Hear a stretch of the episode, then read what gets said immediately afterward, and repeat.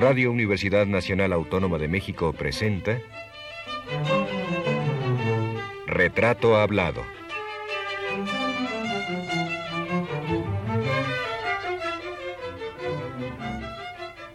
Rufino Tamayo.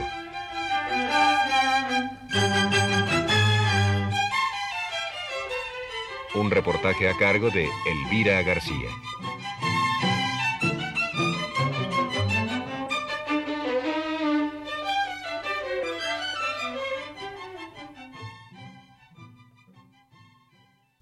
Tamayo ha sido la primera y la mayor personalidad heterodoxa frente a la corriente del muralismo mexicano. Su dirección inicial, siempre cargada de sabor popular, fue ahondándose y refinándose. Su concepto de la pintura va situándole, va mostrándole diverso y a la vez con sabor de tradición. Con las expresiones más actuales y las fuentes del arte popular y de la vida popular, logra una síntesis poética plenamente arraigada y universal. Lo precortesiano, al fondo, vivo en él, no fosilizado. No copia lo popular ni sigue su huella, crea lo popular y abre su propio camino.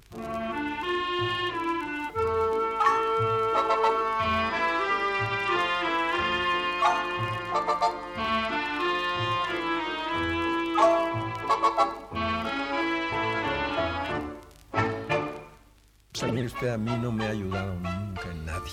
El caso de Antonieta, por ejemplo, que ayudó a algunas gentes, que les ayudó a promover, colocarlas. No, yo estaba ajeno a todo aquello. Yo insistía en, luchar en un lugar más eh, propicio para las cosas, ¿no? Y yo siempre consideré que Nueva York era el centro. Eh, es una cosa muy curiosa. En Nueva York fue un centro artístico muy importante desde el principio por razones económicas. Como siempre ha habido mucho dinero allí, pues eh, había un movimiento artístico muy importante. Las gentes eh, compraban cuadros, se abrían museos, en, aquel tiempo se empezó a hacer el Museo de Arte Moderno, que es tan famoso ahora, y que empezó en un apartamento en la, en la avenida, la, eh, Quinta, la Quinta Avenida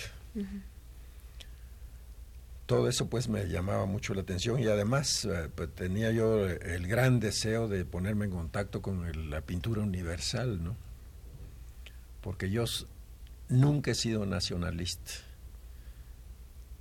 Yo quiero mucho a mi país y me esfuerzo pues por que mi país eh, figure a la altura de los otros países, pero yo considero que el arte es un lenguaje internacional. Universal, claro.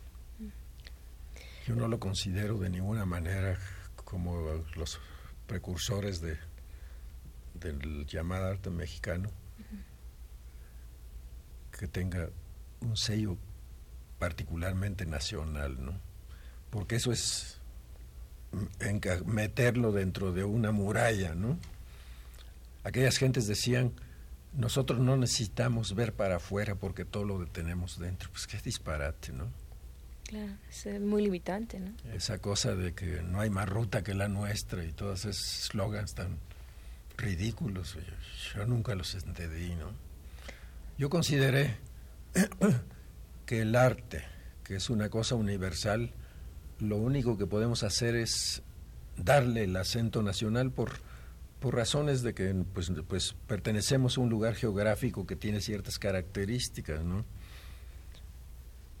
Es decir, que así como hablamos el español en una forma muy peculiar nuestra, que es un, arte, es un lenguaje universal, pues lo mismo es el arte, ¿no?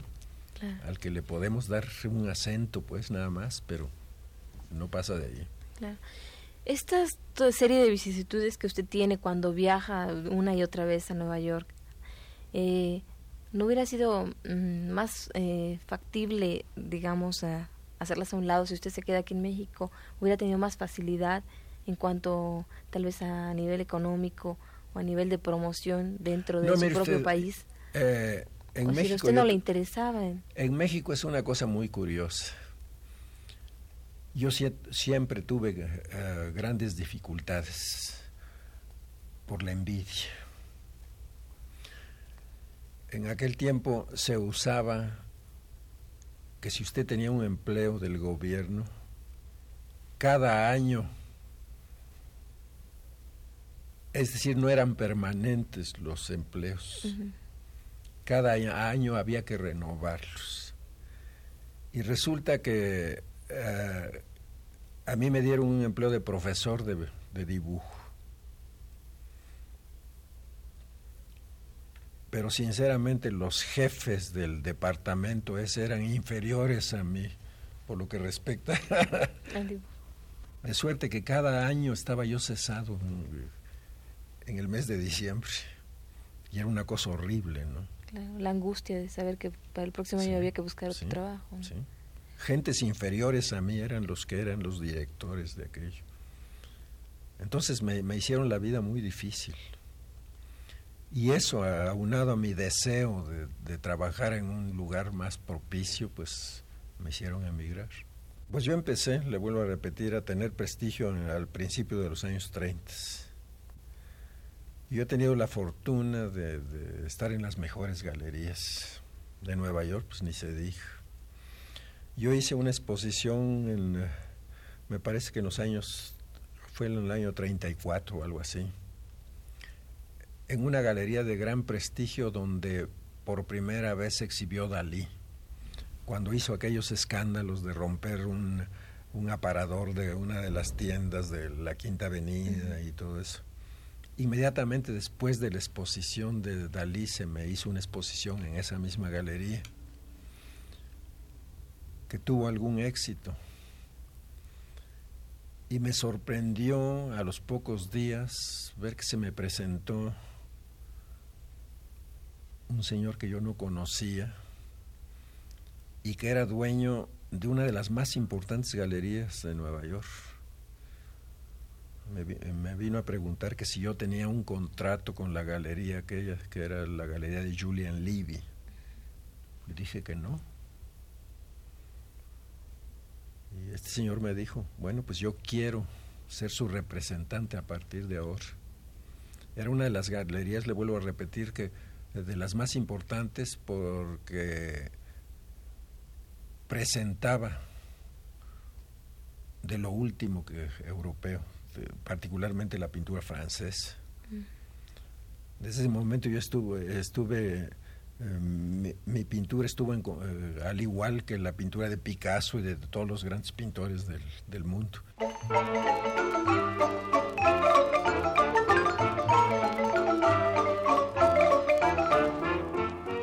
Nadie en México ha entendido mejor la lección del arte precolombino y de la tradición popular del arte. Es una beta que se manifiesta en él hasta cuando no la desea. No hay rebuscamiento, sino naturalidad. Tal naturalidad suele desconcertar.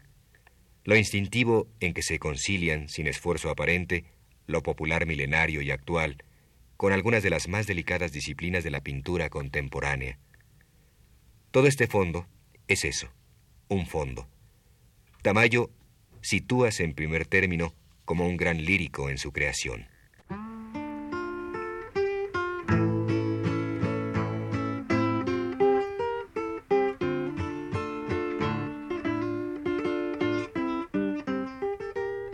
¿Usted a qué atribuye su éxito en Nueva York? Tal vez se debe a que eh, usted no seguía la corriente de la pintura mexicana en nuestro país.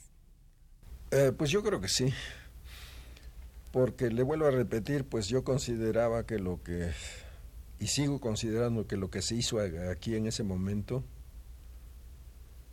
pues eh, no era realmente pintura, sino era ilustración. Es decir, se, rebajaba la categoría del, de la pintura. La pintura es un lenguaje extraordinario que tiene los suficientes elementos para valerse por sí propio, ¿no? Y estos señores la ponían al servicio de otras cosas, es decir, rebajaban su calidad. Y eso es lo que no me gustó. En cambio, en Nueva York pues no tenía yo ese problema. Yo tenía absoluta libertad de pintar lo que yo quería pintar y, y eso yo creo que tuvo alguna significación, porque además, sinceramente le digo a usted, que en el exterior a quien consideran más mexicano de todos los pintores es a mí. Claro, tal vez porque usted parte de todo este origen, el, pues origen prehispánico, pues sí. el color y todo pues eso sí. Usted considera Pero que es una cosa muy curiosa porque se lo reconocen inmediatamente. Este sí es mexicano, dicen. ¿no? En esa época, ¿cómo se consideraba a Diego Rivera y a Orozco? Bueno, era el momento del esplendor de la pintura. Eh, yo debo decirle a usted que la fama de la pintura mural de México particularmente fue americana. Son los, los turistas que vinieron aquí los que descubrieron la pintura mural. Pero ya le vuelvo a repetir, pues todo eso ha ido decreciendo a tal grado de que todos esos cuadros están regresándose aquí. pero no se debe también esto un poco a que se atraviesa de repente, bueno, un poco más adelante se atraviesa una guerra y el mercado europeo está cerrado y por otro lado también... No, nunca estuvo cerrado el mercado. Eh, debo decirle a usted que ahora ha cambiado el criterio en Nueva York particularmente. Pero en el tiempo en que yo estuve luchando allá, Nueva York era una colonia de Francia lo que se admiraba era la pintura francesa más que ninguna otra. Y ya se imaginará usted que, uno viniendo de un país subdesarrollado como es el nuestro, pues tenía grandes dificultades, ¿no? Y a mí me sorprende todavía que hayamos algunos eh, pintores latinoamericanos, muy pocos, por cierto, que tenemos prestigio en Nueva York eh, yo, yo, le diría a usted que somos tres. Sí, ¿quién es? ¿Usted y quién más? Lam, el cubano, y Mata, el chileno. Somos los tres que realmente representamos a la pintura latinoamérica, latinoamericana en Nueva York. Los demás, eh, hay una cantidad eh, muy grande de pintores latinoamericanos que la pasan muy mal y que se quejan de que no se les hace caso y en fin, porque es duro. Eh, en aquel tiempo, le vuelvo a repetir, pues la admiración era por todo lo francés. Después, con motivo de la guerra y con motivo de que se inició la llamada Escuela de Nueva York, hubo una reacción muy parecida a la, a la de México. El nacionalismo se volvió furioso. Y para los americanos no había más que la pintura americana. Es en el momento en que yo me voy a Europa. Y eh, que triunfó, con, a mí me parece que con mucha razón la, la, escuela, la escuela de Nueva York, porque es un paso muy importante en mi concepto lo que allí sucedió.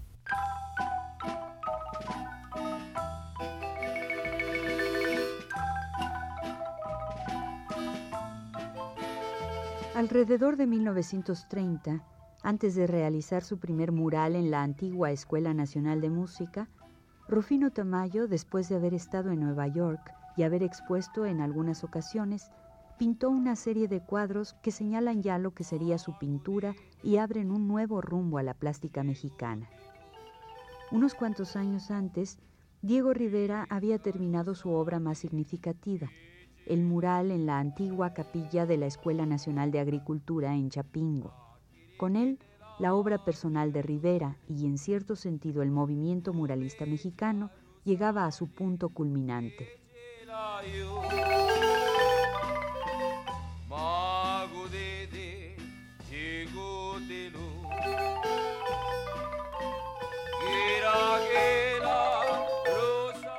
De regreso de Europa después de adaptarse durante algún tiempo a las formas de la Academia Española y de seguir las concepciones del cubismo analítico, con un estilo semejante al de Juan Gris, Rivera había conseguido adaptar los sistemas de composición del temprano renacimiento italiano a sus necesidades personales.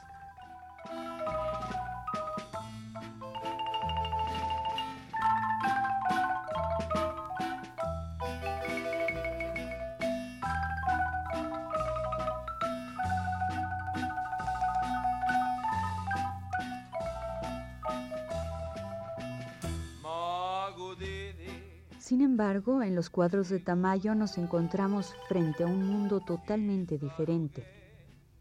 Antes de tomar prestadas soluciones formales, Tamayo nos entregaba una realidad en la que se había llegado de una manera natural, al menos en apariencia, a una especie de síntesis.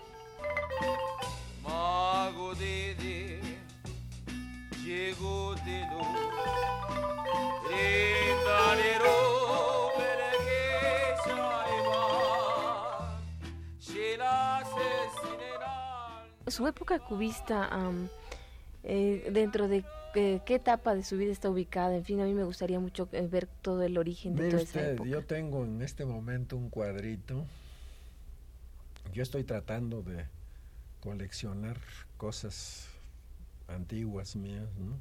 Me ha costado un poco de trabajo. Cosas que yo vendía en 50 pesos o que las regalaba y que ahora tengo que pagar miles de dólares por ellas. Tengo un cuadrito que por cierto pertenecía a Carlos Chávez. Y es un cuadro futurista. Que lo hice cuando estaba yo de estudiante en la Escuela de Bellas Artes. Es decir, yo fui muy inquieto siempre. Hay por ahí una serie de cuadros impresionistas que yo hacía y que me gustan mucho, por cierto, y que me, me gustaría incluirlos en mi museo. De suerte pues que yo he intentado de todo, pero no particularmente porque me haya interesado alguna escuela en particular, sino porque eh, yo considero otra vez que la pintura, y sobre todo eh, la llamada pintura francesa, a mí me parece que es que no es tan francesa como se dice, sino que es una pintura internacional. Es decir, París es un centro muy propicio para el arte, no tiene remedio. Y entonces ahí se reúnen gentes de todo el mundo. La escuela de París está hecha por extranjeros más que por franceses. ¿ve? Yo, yo quería pues eh, tener la experiencia de todo eso para enriquecerme mi lenguaje, ¿no? Eh, de suerte pues que yo no he tenido propiamente una influencia de tal o cual persona, sino mi influencia es la pintura que se hace, que se hace en el mundo, ¿no? Claro, o sea, es asimilar. Es decir, yo cojo, pero al mismo tiempo contribuyo, porque yo creo que esa es la cultura, ¿no? Es, es un cúmulo de experiencias de todas partes en las que uno toma, pero también da para que otras gentes se, ¿no le parece? Se enriquezcan, claro. Pues sí.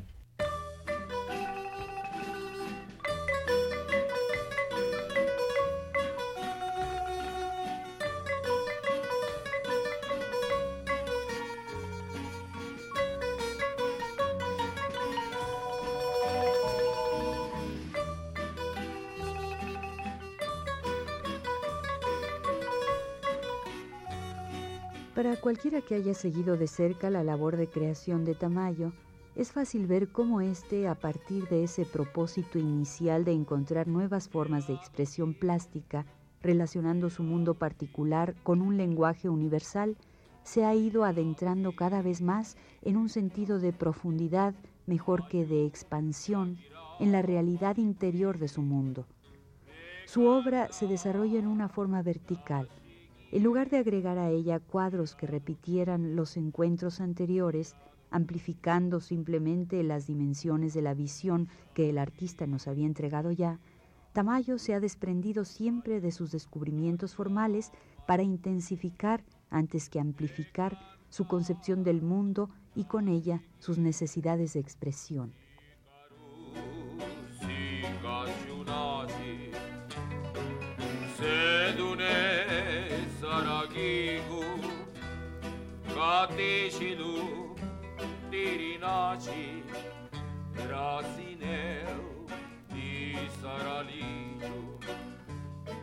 Usted de, alguna declaración yo leí en la que usted dice que, que no está muy de acuerdo en, usted usted prefiere pintar en pintura de caballete que pintar mural.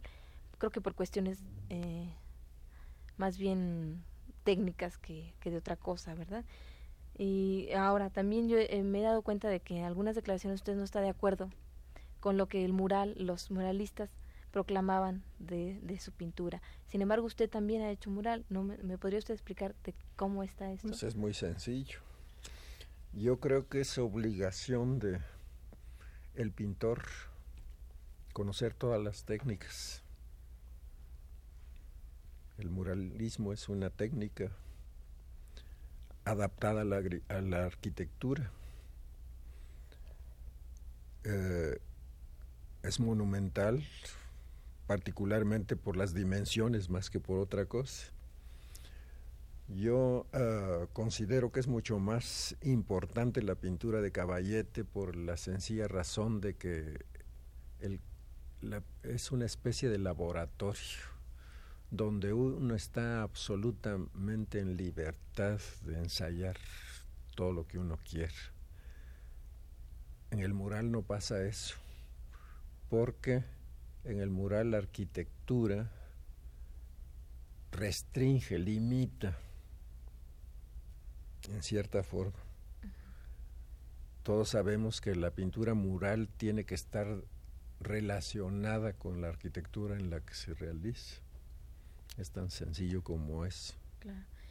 Ahora también, eh, usted no está muy de acuerdo con la eh, con las finalidades para las que fue Absolutamente creado el, muralismo en México. Se habla mucho de que la pintura mural es la pintura para el pueblo.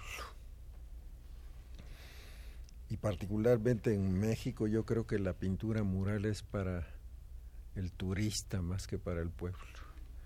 Está hecha en edificios donde jamás he visto al pueblo que vaya. Son gentes que tienen eh, cosas que hacer con el gobierno, las que están allí, o vuelvo a repetir, los turistas que van en grandes cantidades. A mí me parece pues que es un tanto demagógico el decir que es la es el arte para el pueblo. Ahora, por lo que respecta al contenido también me parece en cierto modo, en mucho modo yo diría, demagógico, por el hecho de que todos sabemos que en la pintura, en la Secretaría de Educación, por ejemplo, en esa pintura el campesino ya está triunfante, ya obtuvo todo y sabemos que no es cierto que en la realidad está eh, quizá peor que cuando se inició la revolución. Entonces, ¿usted no eh, ve el arte pictórico unido a una, a una cuestión social, una ideología social? Mire usted, eh, yo puedo aceptar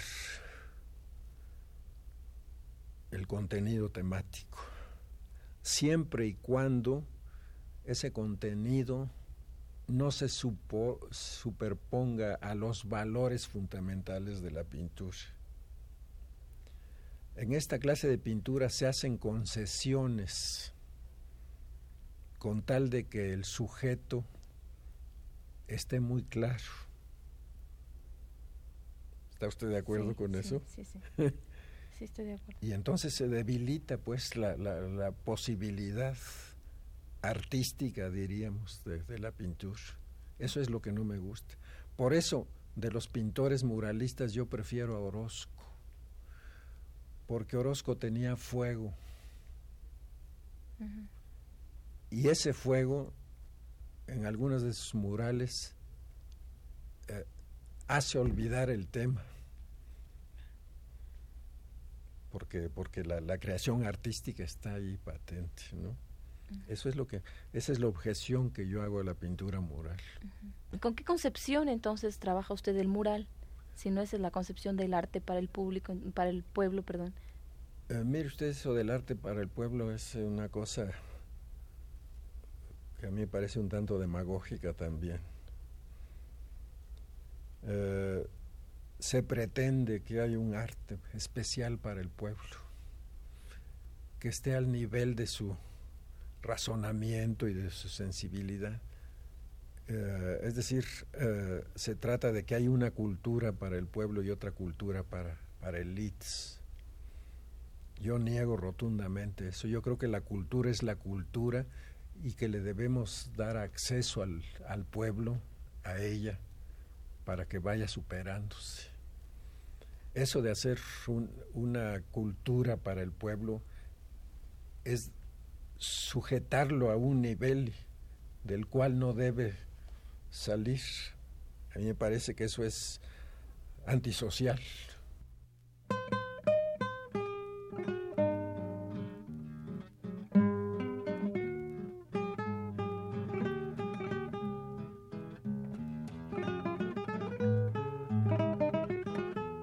De este modo, a las primeras naturalezas muertas, los primeros retratos de tehuanas y paisajes urbanos, sorprendentes ya por el estilo total del espacio que demostraba tener el pintor y el rigor de la composición, siguieron los animales adoloridos y desgarrados, llenos de color y de una ferocidad primitiva, una vitalidad nueva y poderosa, mezcla de rabia y lamento. Y luego esa sucesión de figuras duras, hieráticas, que parecían contagiarse del mundo natural de piedras y tierra seca que rodeaba, para rematar con la maravillosa interpretación de imágenes astrales, por medio de las que Tamayo lograba enfrentar a esas mismas figuras con el cosmos, creando una insuperable imagen de su desarraigo, su angustia y su soledad, que se resolvía en el alarido o en el gesto furioso.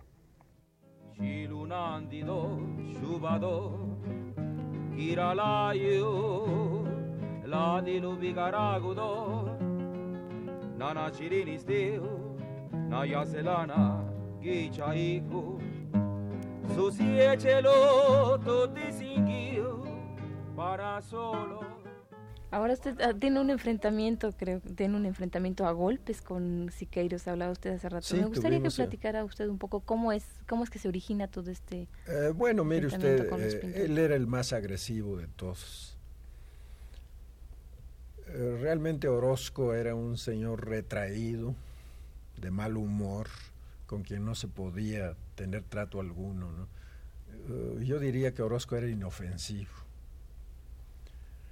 Rivera, por lo contrario, era agresivo también, pero también era dulce, yo diría, era amigable.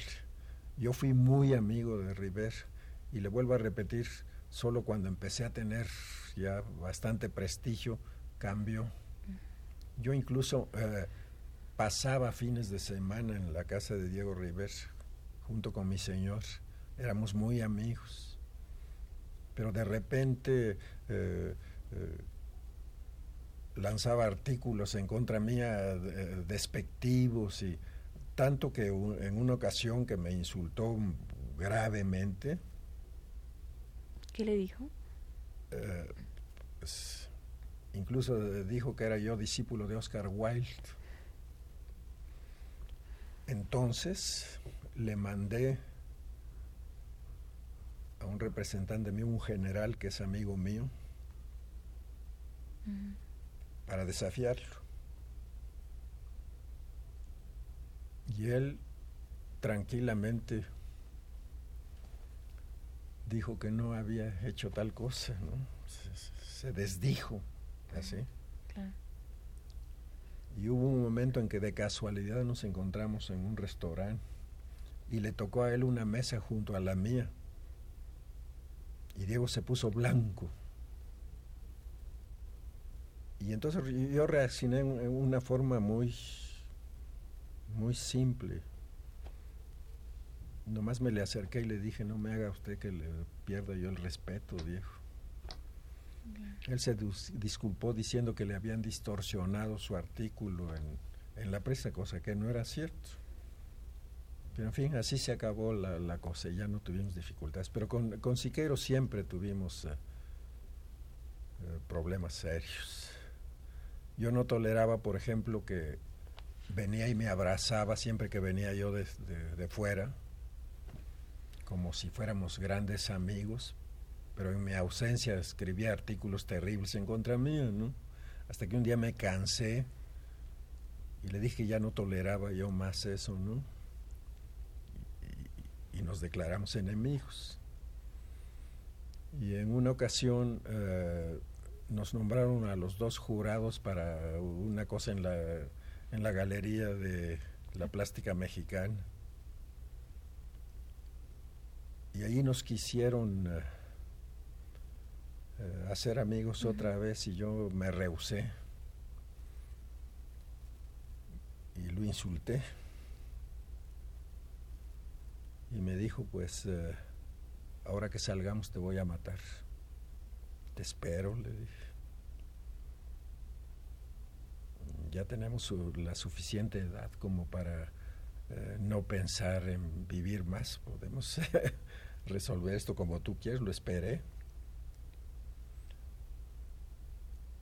Todos se fueron alejando, las gentes se, asustaron, los otros miembros del jurado y se fueron, ¿no? Y nos quedamos los dos solos, le dije. Hombre, me dice, también se, desdijo nosotros somos intelectuales. Yo no soy intelectual, le dije. Eh, los intelectuales no podemos ser tan agresivos, pero si, tú me dijiste que me ibas a matar. en fin, tonterías de esas, ¿no? Y llegamos un momento a las manos, luego nos separaron, pero... Ahí terminó eso.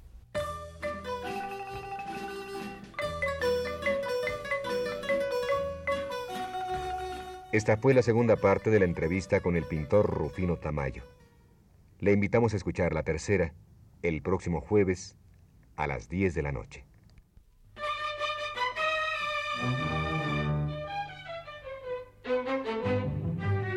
Radio Universidad Nacional Autónoma de México presentó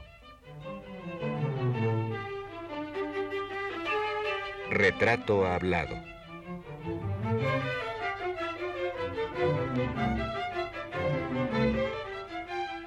Rufino Tamayo.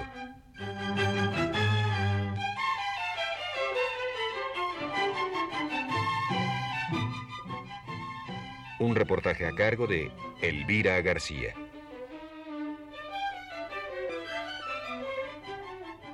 En este programa se utilizaron fragmentos de dos ensayos críticos. En la primera parte correspondió a un texto escrito por Luis Cardosa y Aragón. En la segunda se utilizó material del ensayo de Juan García Ponce. En la tercera y última parte, nuevamente se citó a Luis Cardosa y Aragón.